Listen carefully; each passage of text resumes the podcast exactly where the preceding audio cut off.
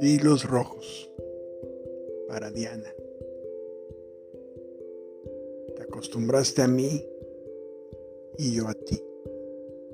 Nos acostumbramos a sentirnos todos los días, a estar unidos sin tocarnos o vernos. Nuestros pensamientos viajaban para cruzarse por las mañanas o por las noches.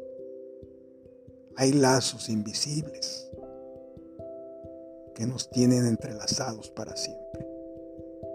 Hilos rojos que forman nudos que unen nuestros corazones.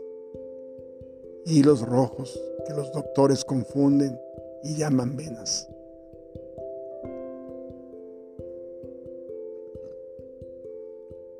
Hilos rojos que cuando nos vemos conducen felicidad a nuestros corazones. Que sí es cierto.